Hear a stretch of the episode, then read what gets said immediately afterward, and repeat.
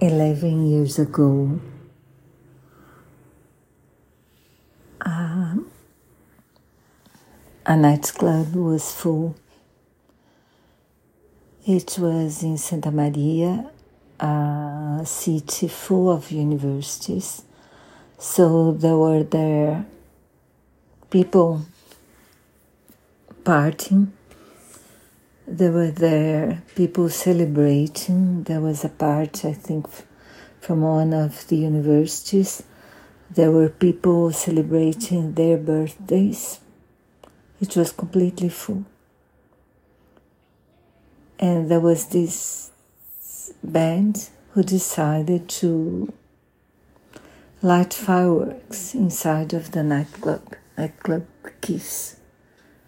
And then there was a phone which was not for appropriate for isolating the sound, but it isolated the sound. The problem was that it was when on fire, it there was this terrible smoke, very a deadly smoke produced by this phone.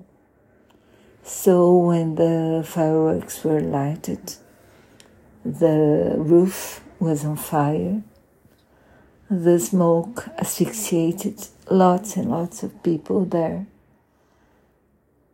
Many, many died, some because they were not able to go out of the nightclub because the there was this funnel almost to so people would be uh, had to pay before they were allowed to leave the, the nightclub. So many people weren't, couldn't go out. Other people they didn't know where the emergency. There were no, I think, exits, emergency exits.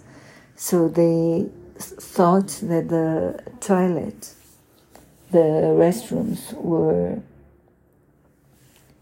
were exits and they died asphyxiated there because there were no exits in the toilets.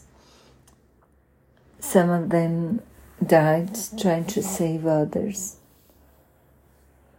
because they some of them they didn't felt that sick in the beginning because what happened is that they developed terrible uh, pneumonias caused by the smoke.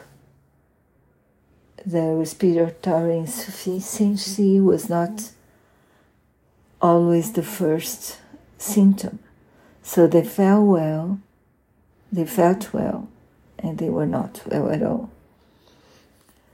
Then, in the day after, lots of young bodies were with their mobiles around them, ringing, ringing, ringing. And more than so, more than 200 young people died there.